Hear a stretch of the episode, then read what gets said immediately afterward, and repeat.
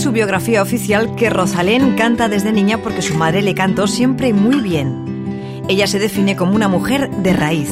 Albaceteña encumbró su carrera cuando hace ahora cuatro años sacó su primer disco. El título de alguno de sus trabajos le puede dar pie a una frase a la que se agarra antes de pellizcarse. Es el caso de ¿Quién me ha visto? Natural, divertida, irónica. A Rosalén le gusta arriesgar. Estudió psicología en Murcia. Y de Murcia también es Jorge. Donde unos ven una persona pausada, él alberga un tipo lento. Este logopeda enamorado del lenguaje triunfaba en 2007 como líder de Maldita Nerea.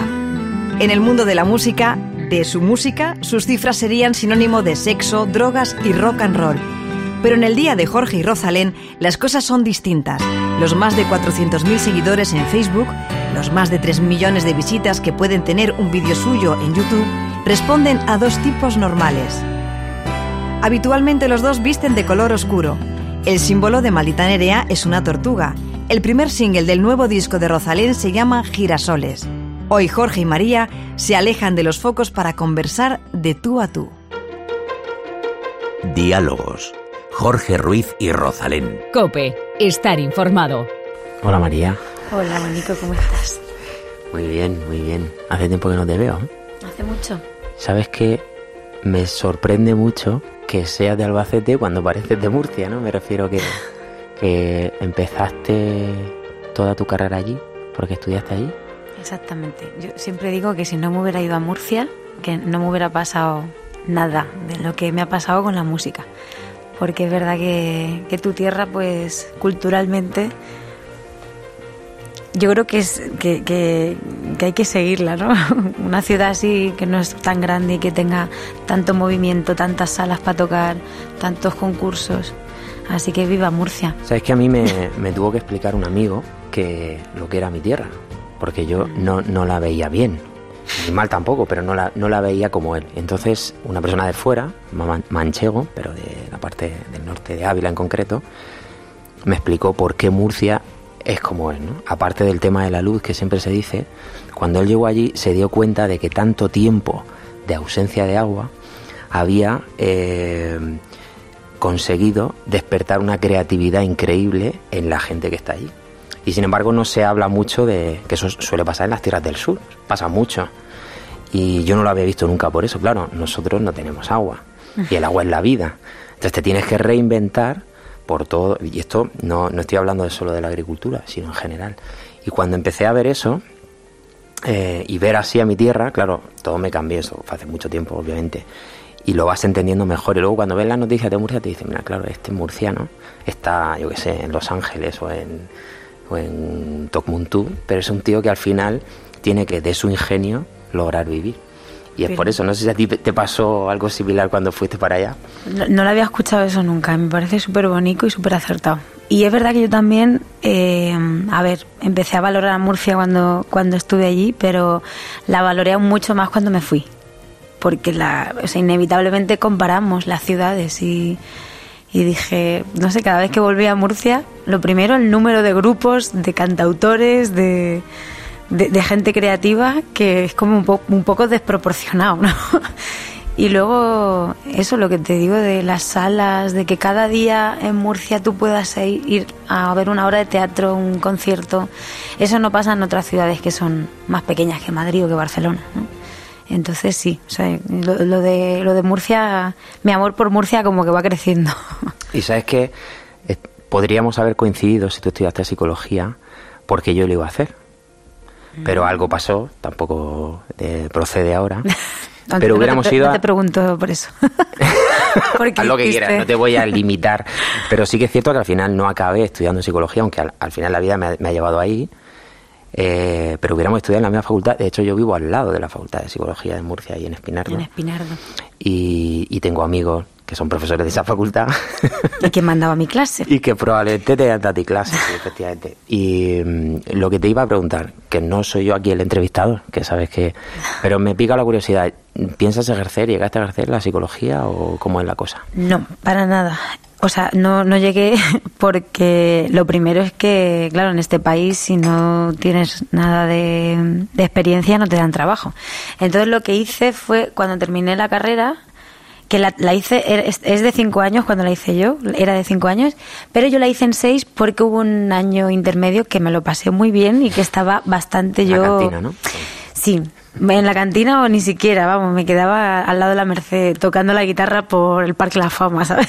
Sabes que cantina, mucha gente no sabe lo que es la, la- nosotros le llamamos cantina y para nosotros la cantina es la, la cafetería, pero yo cuando estudié en Salamanca nadie sabía lo que era cantina, pensaba que estaba hablando de una película de Cantinflas. Ah, qué fuerte. Sí. Eso es na- nada más que en nuestra zona. Efectivamente. Bueno, pues mira, ya, ya sé dónde- lo que no tengo que decir por otros lados. Entonces en un año ya te perdiste, ¿no? me perdí un poquito y fue como el año de crisis y, y ya luego pues claro dije esto lo he empezado y me gusta y lo voy a terminar. Pero ya cuando estaba terminando la carrera descubrí la musicoterapia y vi como mis dos pasiones ahí juntas y la excusa perfecta para venirme a Madrid para que mi padre se callara y dijera, ah, mira, la chiquilla sigue estudiando, pero pues así yo también podía empezar a tocar por los bares y, y- y buscar trabajo de lo mío. Entonces eso, terminé y me vine a Madrid a hacer un máster de musicoterapia, que solo se puede hacer en muy pocas ciudades en España, y busqué trabajo, pero no me... De, trabajé de muchas cosas, pero de psicóloga no. ¿Y te gustaría algún día tener tu, tu consulta o prefieres o sea, la parte clínica? o eh, Realmente sabes que con la música te pasará que después de los conciertos vendrán a decirte un montón de cosas, ¿no? Sobre- Claro. De, mira, de psicóloga clínica no me veo en absoluto, porque, y con esto no voy a decir que los psicólogos no sean hipersensibles, pero yo creo que tengo un grado de hipersensibilidad que, que no, no podría trabajar de eso, porque o sea, me emociono con una mosca, me, soy demasiado empática y, y no, no sé soport- o sea, no sé aguantar las lágrimas, por ejemplo, la risa, que hay momentos en los que lo paso fatal. Entonces, pues en esa, en, por esa vía yo creo que no, que no sería buena. Pero como musicoterapeuta sí que tenía un montón de proyectos en la cabeza con, con, con mujeres en riesgo de exclusión social, con niños. Hay determinados colectivos que yo creo que se me, que se me dan mejor que otros. Aquí eh, hice prácticas en Parkinson Madrid, por ejemplo. Y con, lo, con la tercera edad también tengo como muy buena mano. Pero de psicóloga clínica, Pero es que, mira, hay- esta mañana que estaba escuchando una canción, así, al- al- como dice Tote King, al random aleatorio, ¿no? Que le das y a ver lo que salga, ¿no? Y hay una frase que me ha parado, que ya la había escuchado porque había escuchado la canción, pero no me había puesto a pensar lo que para una mujer que está pasando un momento, vamos a llamar, inestable o complicado, y digo mujer por, porque, porque eres tú la que canta. Si fuera un chico, lo pensaría como... eh, y, y la frase es, eh, si me das la espalda, no me perderé. Y entonces dije, a ver, esto, o una, una, una persona que está en, en en un momento complicado, no tiene por qué ser una ruptura, puede ser, puede estar hablando de, de un encontronazo con un hermano, puede estar hablando con una pareja, pero me refiero a la relación hombre-mujer, ¿no? O sea, le está diciendo, no sé si lo entiende o no, pero date la vuelta, ¿no? Que yo voy a estar bien, yo voy, yo voy, a, yo voy a seguir mi rumbo y ya. O sea, no me importa que te das la vuelta si te la das, lo, lo entiendo. Yo esto es todo lo que veo, ¿eh? No sé si... sí, sí. Eso en una mujer es la bomba. O sea, más terapia. y no es una. Creo que no es- esto no es voy a hacer terapia con una frase. Eso salió. Pero yo me pongo en la audiencia y me quedo muerto con esa frase porque da un montón de fuerza, empodera y, y espabila, ¿no? O sea, que la, la persona que la oye dice, "Ch, con esto puedo despertar. Si me das la espalda no me perderé. Siente libres de las sábanas tus pies. Quedan sin detalle las medidas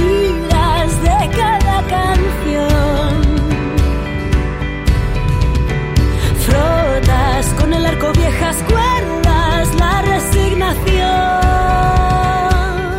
Sí, bueno, en, es- en esa canción en concreto será mejor. Ahí hago yo mucho juego de versos de Joaquín Calderón, del cantautor que a mí me gusta tanto. Y esa es un juego de palabras de eso, de, de un verso suyo. Pero claro, yo eh, estoy hablando como de un enamoramiento, de una, ida- de una idealización. Entonces lo vi como clarísimo eso, ¿no? En- o sea, bueno, si tú no estás, aunque esté tu idea, yo no me voy a perder y voy a seguir para adelante. Y eso sí que en muchas canciones mías, sobre todo las de desamor, que le pongo como ese punto de humor siempre, pero que a la vez te las estoy metiendo un poco así dobladas, ¿no? sí, sí. Claro. Pues es que creo que, o sea, yo escribo o uso lo que a mí me sirve. Entonces yo cuando me digo eso o cuando me empodero de esa manera o cuando se lo digo aquí a, a una pareja que no me ha hecho bien o mm, algo cambia, algo cambia y luego sucede que tengo razón.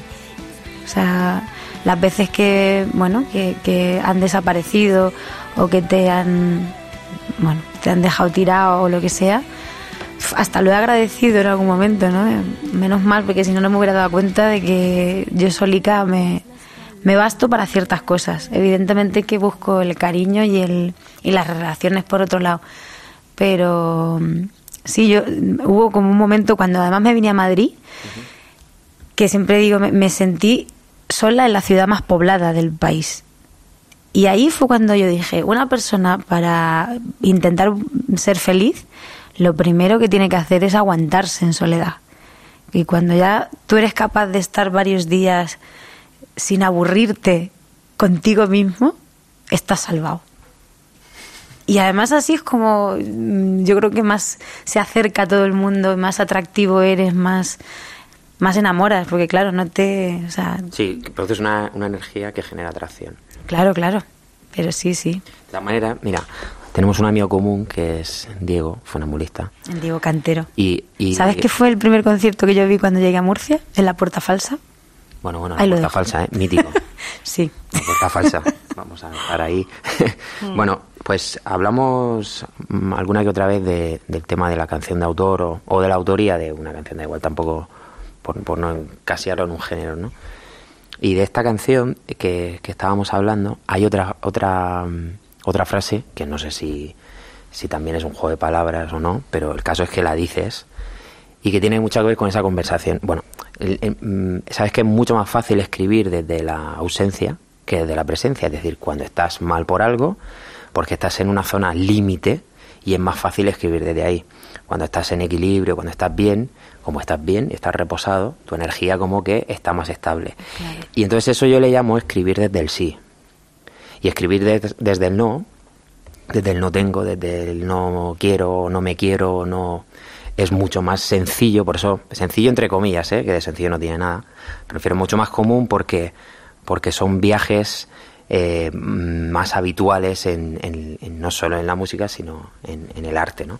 Pero esa esa, esa mm, eh, canción, esa frase, hay una hay una un final que dice te convertiré en miel. Eh, yo lo interpreto, no sé lo que quiere decir, pero yo lo interpreto muy positivamente porque estás, sí que, sí que obviamente puede tener doblez, pero estás convirtiendo en algo dulce algo que no lo es. Es como transformas ese no, en, en lo reciclas y lo conviertes en, en una cosa positiva. Y eso no es muy habitual. Yo me fijo mucho en las letras, no sé si te habías percatado de esto, pero no es muy habitual encontrar ese reciclaje con, con esa sutileza y con ese ingenio. Se dice de otras, muchas otras maneras, ¿no? Pero así, Claro, cuando digo convertirte en diosa, convertirte en miel. Claro, porque, bueno, como ahí estoy diciendo en la canción que tu papel es más hermoso inspirándome. es que eso es brutal. Es, o sea, si eso te pasa a veces, ¿no? Cuando, bueno, claro, cuando idealizas a una persona que de lo que estás enamorado es de la idea de esa persona. Y no sé si te ha pasado cuando conoces eso a gente que, que la tienes ahí como en un altar y luego lo conoces y es una persona normal y corriente y hasta hay cosas suyas que no te gustan. Entonces, por eso es, Es lo más habitual. es lo más habitual. Por eso es mucho más inspirador cuando no, no pasas esa frontera. Y, te- y en esa canción digo eso. Será mejor colocarte en una vitrina, no, no- no tocarte, no besarte y tenerte como algo tan ideal que no va a dejar nunca de inspirarme. Pero es que me- a mí me encanta porque tiene ese punto de multiplícate por cero de los Simpsons, pero te convierto en miel, ¿sabes? me da igual lo, lo chungo que seas, te voy a convertir en miel. Está muy bien. De todas maneras, te digo que eso que acabas de decir, el problema no era de esa persona, sino tuyo. Porque el problema está en la expectativa, no en... Yo hace poco he tenido he tenido una ruptura no amorosa, pero sí de, de- de calado, muy porque había sentimientos de por medio. Y tienes que hacer un, un ejercicio de reciclaje interior muy grande porque evidentemente si tú coges los hechos hay, hay cosas evidentes que, que te generan ese dolor. O sea, ya no las opiniones de, de- de los dos, ¿no? Sino los hechos, ¿no? Esto lo hiciste, esto lo hiciste, esto lo hiciste y esto es innegable. Ahora, ¿por qué duele tanto? O sea, el nivel de ese dolor es más cosa de uno. Porque te afecta, claro. Claro, pero, pero tú nos centramos sin querer en el reproche y el reproche es una parte mínima de lo que ha pasado. De la otra que no se ve, que es, pero bueno, es que le he dado todo o le he dado más y no me he dado cuenta. Entonces, claro, sin- es inevitable que crezca la expectativa y entonces luego cuando se produce el vacío, por lo que suceda, es cuando dices, ostras, es un tal, es un cual, es un no sé qué, y lo piensas y dices, no, no es tanto así. Bueno. Messi, Yo tengo otro ejemplo. Pero evidentemente que, que para mejorar uno tiene que ver en lo que ha fallado y, y sí que, pues a veces sin darte cuenta provocas que se comporten de determinada manera, pero hay determinadas actitudes que, que son malas, o sea, hay gente mala, porque sí. Entonces está bien eso, hacer, hacer au- autoexamen, pero también está bien cabrearte un poquito. Con, No, no, pero sí, sí cabrear, bueno, estoy de juicio, bueno, imagínate si estoy cabreado. Todo, pues tú te has cabreado mucho más que yo. No, no, no, no, no he sido yo la persona que... Pero bueno, eh, me refiero a que al final, obviamente, hay una realidad y la tienes que, que abordar. Yo, yo hablo más de la parte profunda, ¿no? Yo, yo, sin embargo, no creo que haya malas personas, pero también es cierto que es, que es ni buena. Es una cuestión de, de visión. También es cierto que no me he encontrado mucha gente que piense como yo, pero yo siempre intento limitar a la persona y me la imagino. Hay un, hay un, yo utilizo este truco, no sé si que es eh, im- imagínate que le tienes que decir a una persona con la que te ha hecho algo fatal, imagínate, ¿no? Sí. Muy malo. ¿Vale? Lo, lo malo. Lo tengo visualizado. Venga. Pues si tú imagínate que tienes un, un niño que quiere mucho cerca de ti, puede ser un hijo, un sobrino, un, un pues si, eres- si fueras maestra, pues un... ¿Vale? Entonces tienes que ir a hablar con esa persona y el niño está al lado. ¿Vale?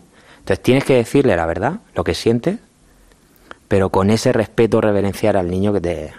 O sea, no, no, no dibujar ni utilizar eufemismo, no, no, tienes que decir la verdad con las mismas palabras, ser sincero, pero respetar que hay una persona que no tiene por qué escuchar tus improperios porque puedes hacerlo así. O sea, no estoy hablando ni un ejercicio de contención, ni un ejercicio de control falso.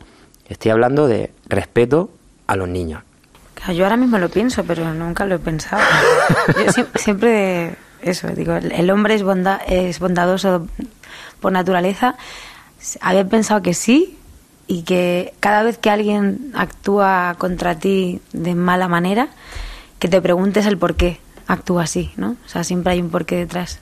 Efectivamente. Pero mm, por eso, por la educación, por mira, claro, es así. Si te crías en un entorno así con esos insultos gratuitos, pues Que hace poco, pues también, bueno, hace poco, yo digo hace poco y lo mismo son cinco años, pero bueno, perdón, perdón a los que estén escuchando.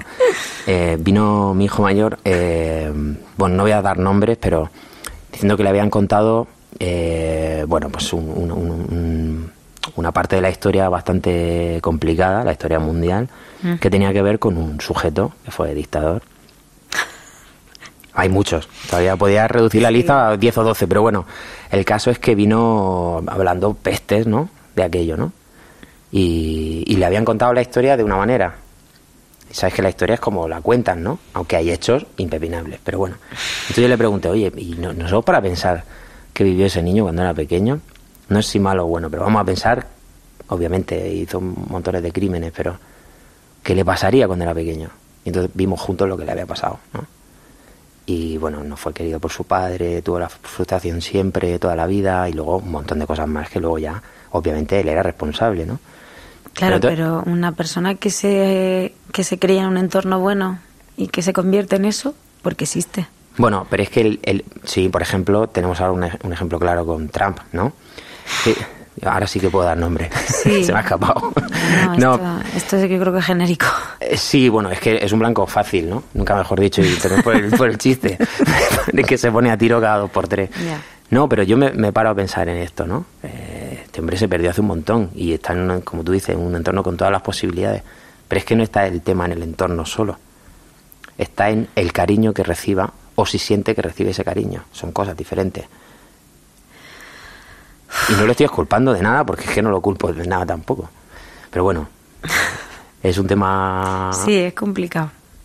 Y luego encima eso, tener que comerte las mochilas de otros es Ya. muy injusto. Es muy injusto. Volvemos, si te parece, a lo del sí, que Venga. me interesa mucho. Sí. Eh, ¿Tú escribes desde el sí? Pues yo cuando más inspirada estoy es cuando estoy estoy mal, claro. Lo que pasa que sí que es verdad que yo, eh, mira, también por mi por mi cultura, o sea, en La Mancha o, o al menos en Albacete, en mi entorno de amigos, allí el humor y sobre todo el humor negro nos, nos, nos salva de todo. O sea, he vivido situaciones en tanatorios de, de estar riéndonos todos y, y te das cuenta de que eso, de que pues que las cosas feas, cuando lo dices de una manera así como quitándole importancia y riéndote de uno mismo, hasta se, se llevan mejor. Entonces, eh, escribo también desde la alegría y desde el humor. O sea, hasta, mucha gente me dice, jo, es que estás contando, pues eso, 80 veces o saltan chispas. Estás contando aquí un drama de que te encuentras sola, que te ha dejado este, que tal. Y, y estoy bailando y me sale una sonrisa y me dan ganas luego de, de comerme el mundo, ¿no? ¿Tiene un punto teatral y eso? Sí, un punto Almodóvar total, ¿no? Y teatral. Y eso también se ve mucho en mi familia. O sea, como el victimismo, pero llevado al, a la sobreactuación, ¿no? A- Porque en este disco que saldrá, si Dios quiere, pronto, eh, t- hablan mucho de, de tu- las historias de tu familia. Voy a contar muchas historias de mi familia, de mi, de mi abuela y de mis padres, y personales mías también, que yo creo que también van a, van a darle muchas pistas a la gente de por qué yo soy así o por qué pienso así. ¿Vienes de un matriarcado? ¿Tú? Sí, sí, mi abuela, o sea, que mi abuela es el, es el punto donde... Abuela materna. Materna, sí, ¿Cómo se porque a- Ángeles. Es que encima, bueno, mi abuela, mis dos abuelas, mi madre y yo nos llamamos igual. Somos María Ángeles todas. Y lo que pasa es que a, lo- a los padres de mi padre no los pude conocer. Pero sí, sí, todo gira en torno a mi abuela. O sea, es la que, la que, la que manda, es como la, la, la sabiduría. Y, mm, y la, o sea, quien ha sacado las habichuelas siempre en casa ha sido ¿A qué, la se, mujer. ¿A qué se dedicaba ella? Mi abuela, bueno, hacía de todo. Eh, ella, el otro día hablando con ella, claro, no, no tuvo nunca vacaciones ¿no? en, su- en- en su vida. Es un concepto burgués. esto. Mi abuela hacía dulces, de hecho le llaman la ángeles de los dulces. Tenía, hospedaba gente en casa. Eh, en mi casa, bueno, mi, mi familia vivía del campo, entonces pues los hombres trabajaban en el campo, pero la que sacaba las perrillas, ¿no? Era, era mi abuela. Entonces hacía- hacían de todo, cosía muchísimo. O sea, tengo hasta en, en la iglesia de, de Letour, de, de donde, donde vive mi abuela, pues muchos de los mantos que lleva la, la Virgen son, Son bordados por mi abuela, que yo alucino porque son pues prendas muy valiosas, o los refajos y todo eso. Entonces, pues eso, ella ha trabajado de mil cosas. Son mi, mi madre son muchos hermanos y, y trabajaron eh, bueno en muchos pueblos, tanto de Murcia como de Albacete cuando eran jóvenes. Trabajaban para otro, otras familias que tenían más dinero en el pueblo. Y, y entonces, pues eso.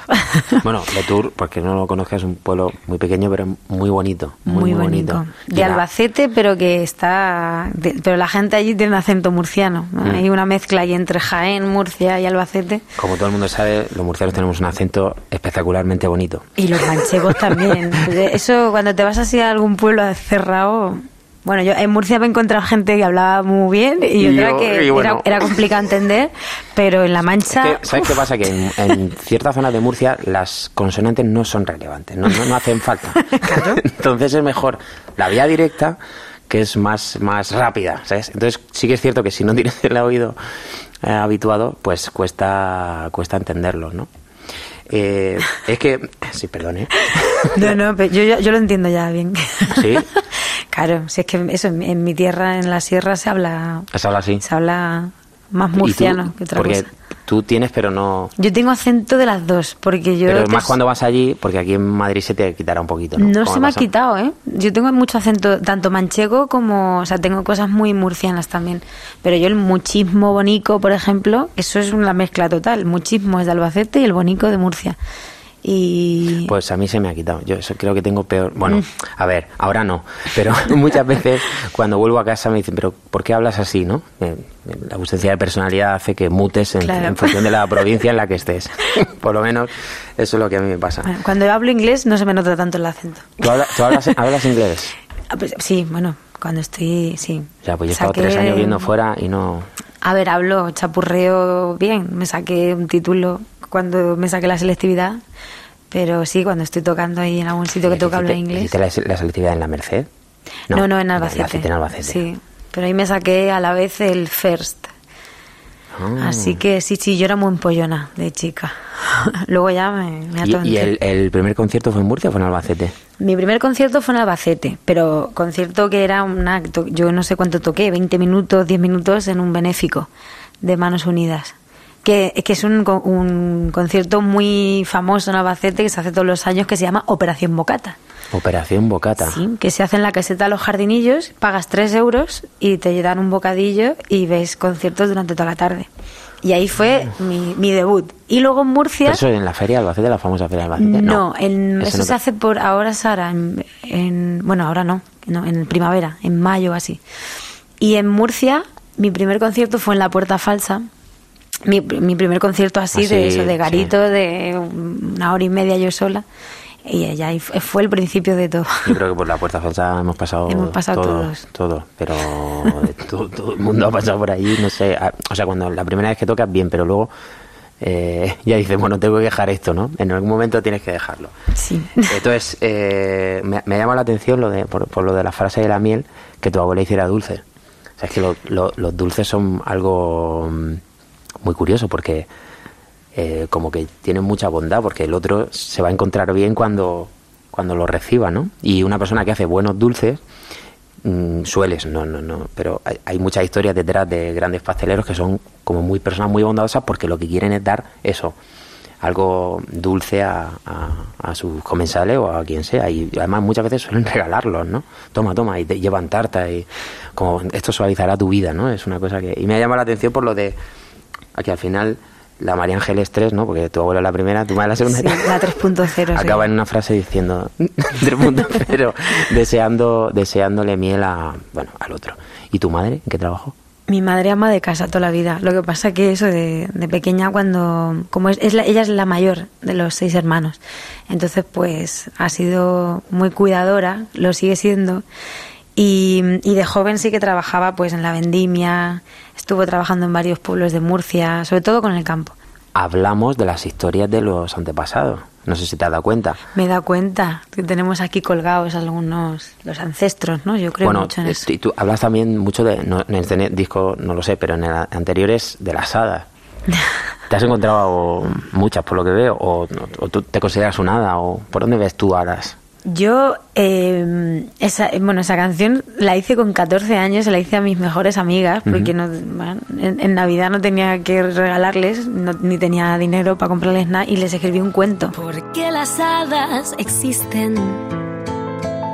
Aunque muchos no sepan verlas. De hecho, pueden pasar por tu lado que no te des ni cuenta. Quizás si te fijaras en todas las miradas de quienes se cruzan por tu vida, las descubrirías. Y aunque recién levantadas tengan los ojos algo hinchados y el cabello despeinado, ellas son muy bellas, enfocadas de ambos lados. A veces hasta manquillan, pero de manera suave, pues deben disimular sus rostros angelicales, lapiceros negros y carmín. Pero con de 14 años escribiste esa letra. Sí. Pues esto es. Eh, pues está hablando de niña prodigio o como. Era muy empollona, ya te lo digo.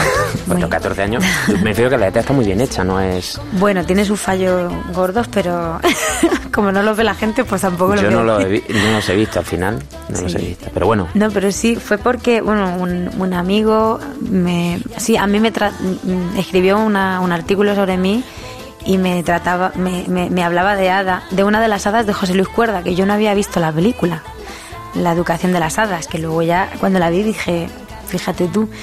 Y, y claro, era como, bueno, con esa edad, ¿no? Cuando eres así de cría, quizás si yo la hubiera escrito ahora la escribiría de otra manera, pero me mola que sea con esa inocencia. Claro, De efectivamente. brillito en los ojos y de, de la sencillez, ¿no? También es cierto que le da sentido con cómo cantas ahora, que no, supongo que no tendría nada que ver a cómo cantaba cuando tenías 14 años. Claro. Y le da cierta entidad y a lo mejor eso es lo que no, yo he notado, pero cuando Mm. me, me he quedado un poco sorprendido cuando has dicho lo de 14. Sí, si no tenía 14 tendría 15 o, o 16 o por ahí, sí, pero no, no mucho más, porque fue de las primeras. Y, y claro, o sea, sí que eso, me, me rodeo de, de mujeres que, que desde la humildad hacen cosas muy grandes. Entonces, no sé, fue como una, como una historia que salió así de... de es un regalito, te, te escribo un cuento, luego pues digo, pues de esto voy a hacer una canción. Y ahora cuando algunas mujeres feministas no me dicen, este es un, un himno para mí, pues me alegra muchísimo porque al final Fíjate las cosas sirven. Claro.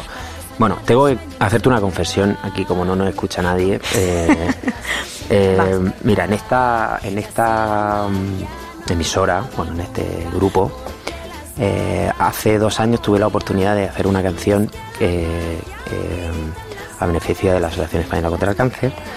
Y entonces hice un hice un bueno pues un recorrido para hacerla durante un año pues estuve entrevistándome no solo con, con pacientes que tenían cáncer de mama o bueno de otra de, otro tipo sino también con terapeutas con los ángeles que le llamo yo que son la, gente de la asociación con personas que han tenido algo que ver o su historia ha tenido que ver con el, con el cáncer ¿no? el cáncer de mama además dice mucho es, un- es algo como más específico ¿no? Entonces, bueno, eh, tuve muchas reuniones con gente de aquí, con locutores, pues, con Javi, con Mar. Eh, y en una de esas reuniones, pues dije, ¿sabéis quién er- haría esto muy bien? Estoy convencido de que esto lo, esto eh, alguna, algún día lo tiene que hacer un, le, le- le solté ahí. Esto es una confesión. Pues creo que te han hecho caso. Hay una luz siempre cerca, trae la oportunidad. No eres el miedo que queda, eres la vida que das.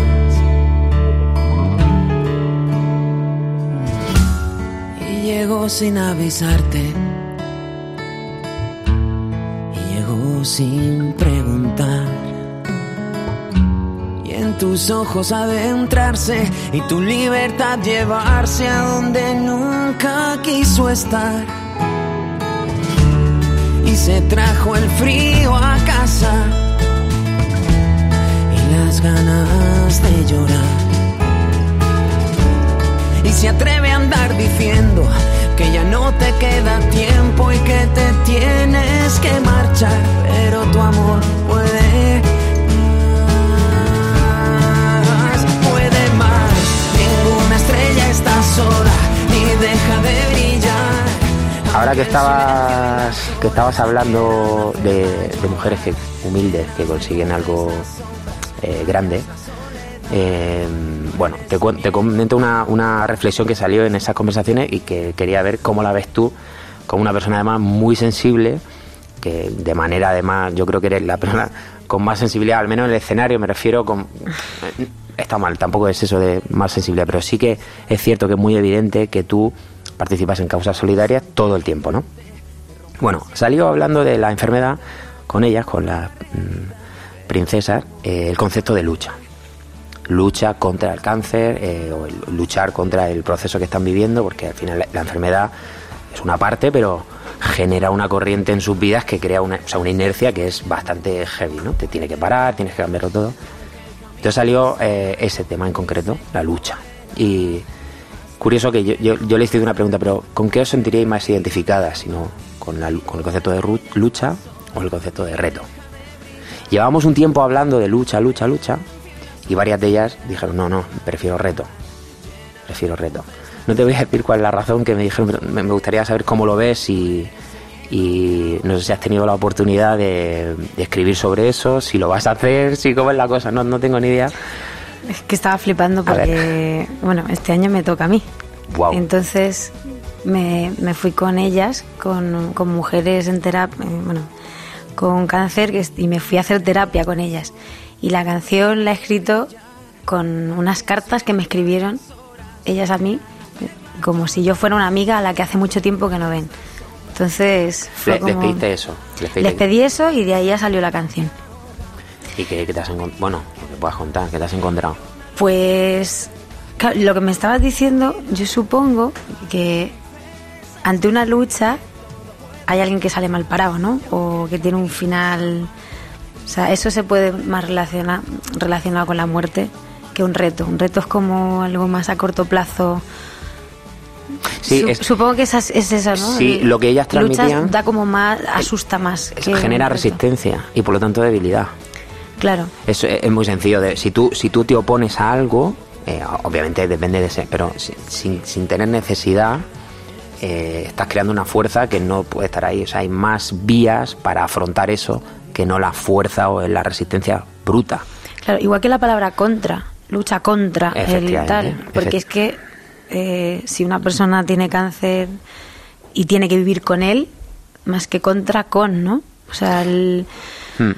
claro, es que yo lo que, lo que más aprendí de, de esta experiencia era el, el, el- el punto de op- optimista de, de decir esto me ha pasado porque yo tenía me tenía que dar cuenta de que no estaba viviendo la vida como debía tenía que dejar el trabajo que no me hacía feliz tenía que dedicar el tiempo a tal sabes era como no, no sé el, el de repente eh, te sientes hasta más feliz con algo que tan tan feo Tan ¿no? duro. como que te digan Que te libera, ¿no? Te llega a Claro. liberar. O sea, digo, ¿cómo es posible que le, que le hayáis dado la vuelta de esa manera? ¡Qué maravilla! O sea, Yo, yo lo que entendí es, no es eh, un acto en sí, sino una forma de ver.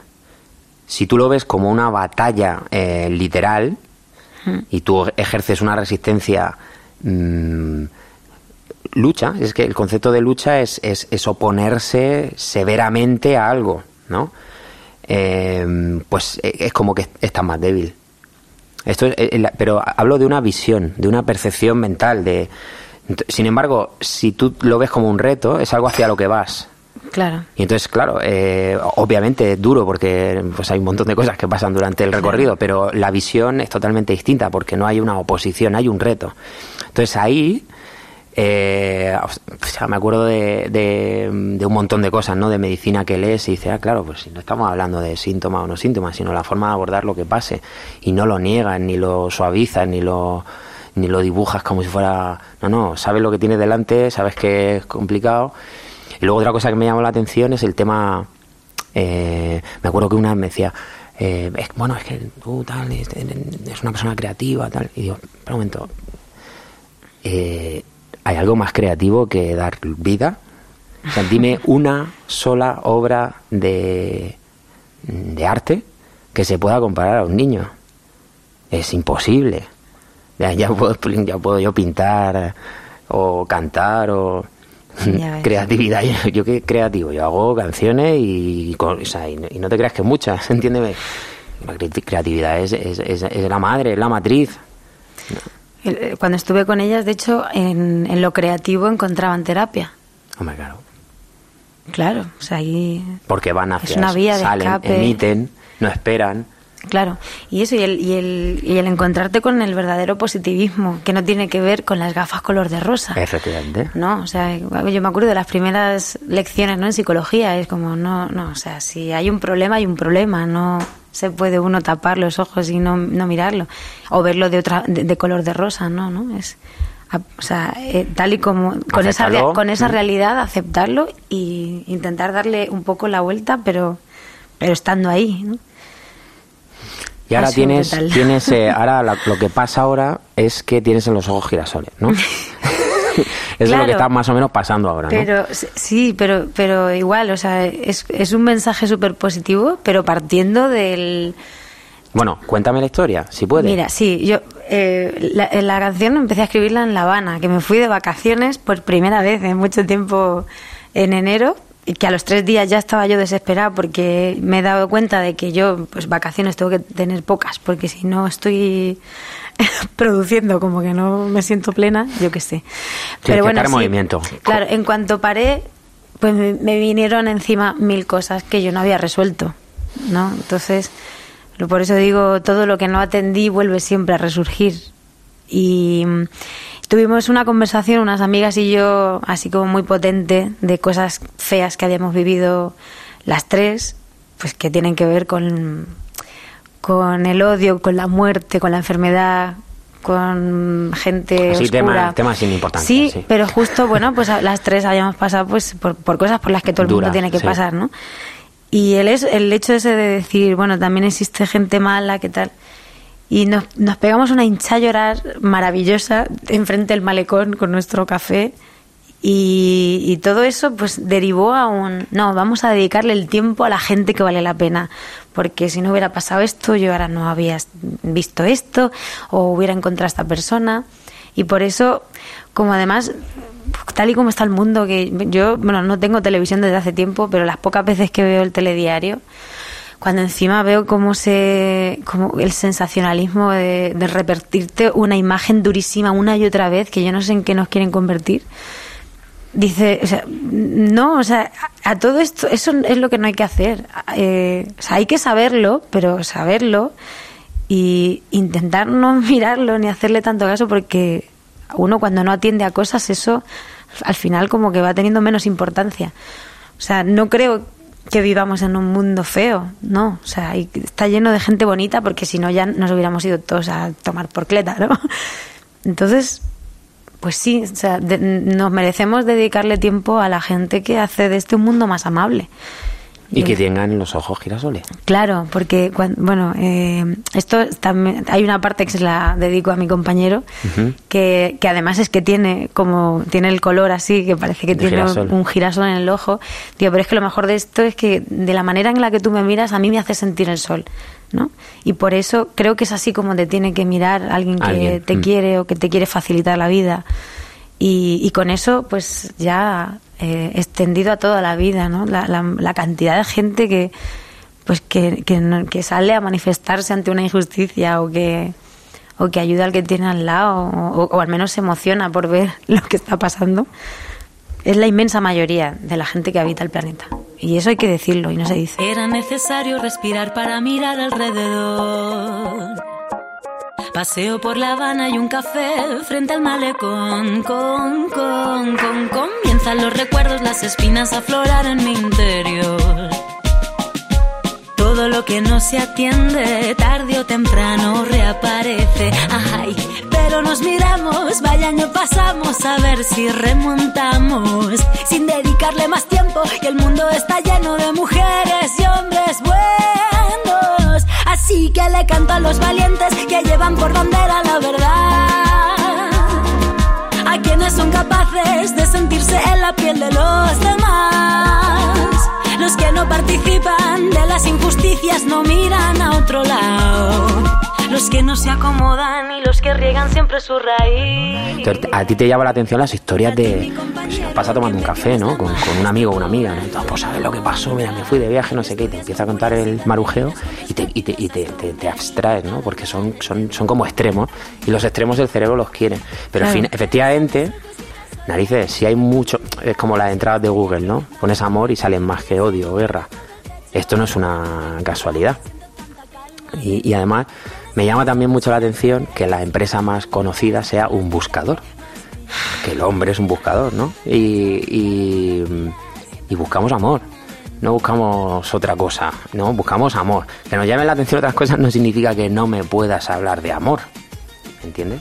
Que es un poco lo que tú estás diciendo con los girasoles. Claro, yo me, me iba más por el, mm, o sea, una manera de explicar lo que yo quería provocar, lo que quiero provocar con esa canción. En la, educación de un niño, que además yo ahora con mi sobrino, pues como que lo, lo- he visto muy claro. Cuando desde niño, pues un, un niño empieza a hacer travesuras y tal, y ya es como, qué malo que es este, ay, qué malo que tal. Cuanto más repitas qué malo es, más va a, a- a cogerse ese rol de malo y va a ser malo. Entonces, no, o sea, es bueno, es bueno, es bueno, es bueno. Y, o sea, y cuando al final, eso, cuando le metes a un niño, no, no eres, no eres malo, eres bueno, se lo acaba creyendo y se comporta de mejor manera. Es así de sencillo. Entonces, no sé, a lo mejor soy una ilusa. No, no, pero- no. Mira, yo, yo, yo no sé si tú has tenido la oportunidad de estar en una, en un aula de infantil Sí. Bueno, yo, yo soy maestro también eh, y de, de audición y lenguaje, hice las prácticas. Me dirás si tengo razón o no, porque a lo mejor No, no, no, no, que va, que va. Sí, el, el, el- yo siempre digo que la una de las evidencias de que el sistema educativo no va bien es que yo tenga el título de maestro. me refiero, que no soy de ma- maestro de educación, pero sí me, me interesa mucho la educación porque me parece que es el principio de todo. Es la base. Entonces, entonces hay una, hay una, mm, bueno, hay un montón de frases súper chulas en educación. Hay una que me cambió eh, sobre las definiciones de educación. Bueno, ¿qué es educación? Y te puede encontrar miles, ¿no? Pero hay una que me gustó mucho que sea, que era, se la había a una, a una mujer. Eh, además, una autora súper importante, pero voy a quedar fatal, pero no me acuerdo del nombre. El caso es que dijo, la, la educación es el, es el aprendizaje la autonomía. ¿Vale? Entonces, yo me acuerdo, o sea, como me vino a la cabeza un... O sea, yo me fui de casa con treinta y pico, porque fue cuando pude. Y digo, a ver, espérate, escúchame. Pero es que miras ahora y está el panorama incluso peor, ¿no? Están todos muy súper formados, pero no son autónomos. Entonces, a ver, espérate, escucha. Si, si no somos autónomos, no, no, no hemos recibido la educación que a lo mejor no merecíamos, ¿no? No digo que la que esté sea mala o buena. Y con respecto a lo que estás haciendo, a lo que acabas de decir, fíjate, una profesora en esas prácticas de, de- de- bueno, yo elegí infantil pa- para hacer las prácticas, no, no, no estudié eso, pero me acuerdo que las profesoras de infantil del colegio en el que estaba, que era un colegio aquí en el centro de Madrid, con un montón de inmigrantes y todo eso, cuan- como me habían muy interesado, además es poco habitual ver a un chico en infantil, muy poco habitual. Es verdad. Y era un poco poli de guardería, o sea, era un desastre, ¿no? En mi caso. Pero el caso es que me, me dijeron todas, tienes que ir a- a la- al aula de... Y me, me- me decían el nombre de la persona, ¿no? Que era una profesora extranjera. Creo que era inglesa, o bueno, al menos anglosajona. Y entonces ella no trabajaba con el bueno o malo. Trabajaba con el sí o el no, porque el sí o el no no son buenos o malos, son sí y no. Y entonces era, no, no se gritaba, nunca se gritaba. Al contrario, el peor castigo, porque no era un castigo, que podía haber es que ella no hablara. Porque era, eh, no era- ni siquiera era indiferencia, era, no, no puedo comunicarme contigo así, con, con lo que está pasando. Imagínate, son niños de 7 años, tendrían 6, 7 años. Y entonces la profesora cuando quería demostrar eh, que no estaban pasando las cosas que ella pensaba que tenían que pasar, se, Se callaba. callaba. Y entonces era, o sea, no, no, no llegaban nunca a más de 10 segundos porque los niños no podían soportar que ella no hablara. No estaba ni triste, ni estaba en silencio. Pero es que luego con el tiempo y estudiando mucho este tema de la educación y de los castigos sí, castigos no, y no- para un niño, de la edad que sea, la indiferencia de mamá, o sea, que mamá no le esté atendiendo, Es lo peor. es, es lo más grande que puede pasar. Y que mamá no te atienda es sencillamente que mamá se esté quieta. No tiene más. Claro, lo que pasa es que eso luego, bueno, tú que que eres padre, Sí. o sea, cuando tu hijo se está portando mal o lo que sea, el, el ignorarlo y callarte no, y no, tal. pero, pero claro, pero es que eso, claro, es lo que dice, ahora lo que están oyendo, pero ¿qué dice este? Que me quedo quieta en mitad de un ataque en Madrid cuando llego. No, no, eso son cosas diferentes, pero al final es que eh, no, no, no podemos nada más que complicarlo. No- ni siquiera estoy- es que no nos damos cuenta. O sea, por ejemplo, cuando se le dice mamá se enfada a un niño de 7 años, bueno, 7 a lo mejor depende, pero hasta los 6, el niño no sabe de lo que está hablando, no, no tiene ni siquiera la, la, la, la, entidad como para entender que eso en concreto es malo por esto y por esto y por esto. O sea, es malo o bueno en función de si le gusta a mamá o no. Pero él no tiene todavía la, capacidad para explicarte el- el raciocinio hasta llegar a por qué esa acción es buena o mala. Es una norma y ya. Entonces, yo no digo que no se le diga que no al niño, imagínate, ¿no? Morirían constantemente. Pero, pero que, que no. Esto además es súper simple de entender porque lo, lo- yo lo he visto hacer a alguien que sabe, no, no a mí, pero a alguien que sabe, con un niño que acaba de conocer y es alucinante. Pero es que lo mismo pasa cuando ves a, mm, a- y perdonen por el paralelismo, pero es verdad, cuando eh, de repente ves a, un- a una persona que entiende a un determinado tipo de animal, pues un perro, un caballo, que no conoce al perro de nada y hace dos cosas que son códigos animales y el, y el bicho hace king y pues es parecido, es ese código animal que tenemos que, que, que nos ha mantenido vivos porque alguien nos lo tuvo que enseñar en un momento, pues si no estaríamos aquí. Claro. El tener animales te ayuda a comprender mucho el, Lo que nos pasa. lo que nos pasa a nosotros, es verdad. Yo bueno, he tenido, tengo perros. ¿Tienes? ¿Tienes? Sí, y hubo una- una- un episodio que vinieron ahí eh, un adiestrador y de la manera, o sea, digo, ¿cómo es posible que lleve yo dos años intentando que este perro se esté quieto cuando yo quiera, qué tal?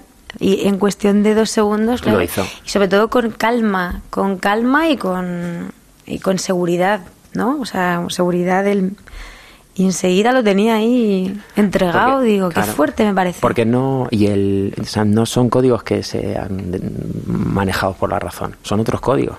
Mm. Pero es que eso, yo siempre lo digo, eh, me acuerdo de una conferencia que asistí de, de sobre educación, decía, el otro día mirando, mirando en Wikipedia, entre los ministros de educación, no había ni una mujer. Ay. Pero es que además, o bueno, perdón, ni una maestra infantil, dije, no una mujer.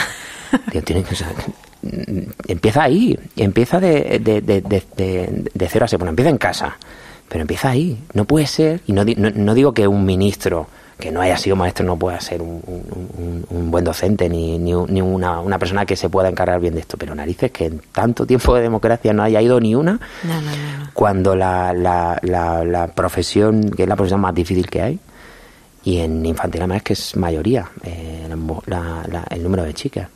Eh, yo di- digo yo que a lo mejor no lo podemos plantear, ¿no? En algún momento debería debería llevarlo una mujer, creo, ¿eh? Esto es una... Yo totalmente de acuerdo. Vamos, ¿qué te voy a decir? Y que no luche. No sé si me explico. Sí. Que no castigue. Que diga que no, pero que no castigue. Que se quede callada, ¿no? No, no, no, no. No, no, no.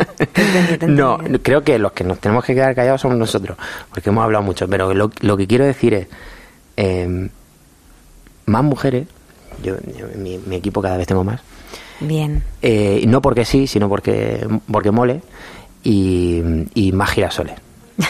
Por favor. Tú no me has dicho nada. ¿Te va, ¿te va bien o qué? No me has A mí me va muy bien. Mi vida está llena de bailarines. Ni lo que vas a hacer ahora ni nada. Sí, ahora darte un abrazo cuando acabemos. Qué bien. Muchas gracias, Bonico. Gracias a ti. Diálogos. Jorge Ruiz y Rosalén. Cope, estar informado. Perdido sin quererlo los papeles que me diste antes de ayer. ¿Dónde estaban los consejos que apuntamos para que todo fuera bien? Y ahora estamos camino de la frontera, disfrutando a poquitos la vida entera. Así que tengo que encontrarte para verte y que me digas otra vez. Y necesito una ayudita, una palabra que me pueda convencer. Y cuando me hablas la montaña es más pequeña y no se mueve cada vez. Que cruzamos camino de la frontera disfrutando a sorbitos la luna llena. Como no voy a mojarme si aquí dentro nunca deja de llover. Aquí no para de llover. Y si seguimos con el plan establecido, nos cansaremos al ratito de empezar. Probablemente no encontremos el camino, pero nos sobrarán las ganas de volar.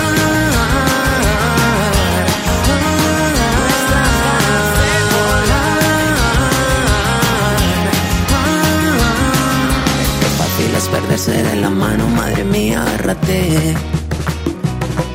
Que el vacío de ese vaso no se llena si no vuelves tú a querer. Y pasa cuando estamos camino de la frontera, pobrecita, cansada, la vida queda. Como no voy a cansarla si no paro y nunca dejo de correr. Y si no paro de correr, improvisemos un guion definitivo. Que no tengamos más remedio que olvidar que hacer que todas las estrellas al camino. Para que nunca falten ganas de soñar y suena bien. Parece que nos hemos convencido. Solo tenemos que perder velocidad. Hace ya tiempo que no estamos divididos. Algo sobraba cuando echamos a volar.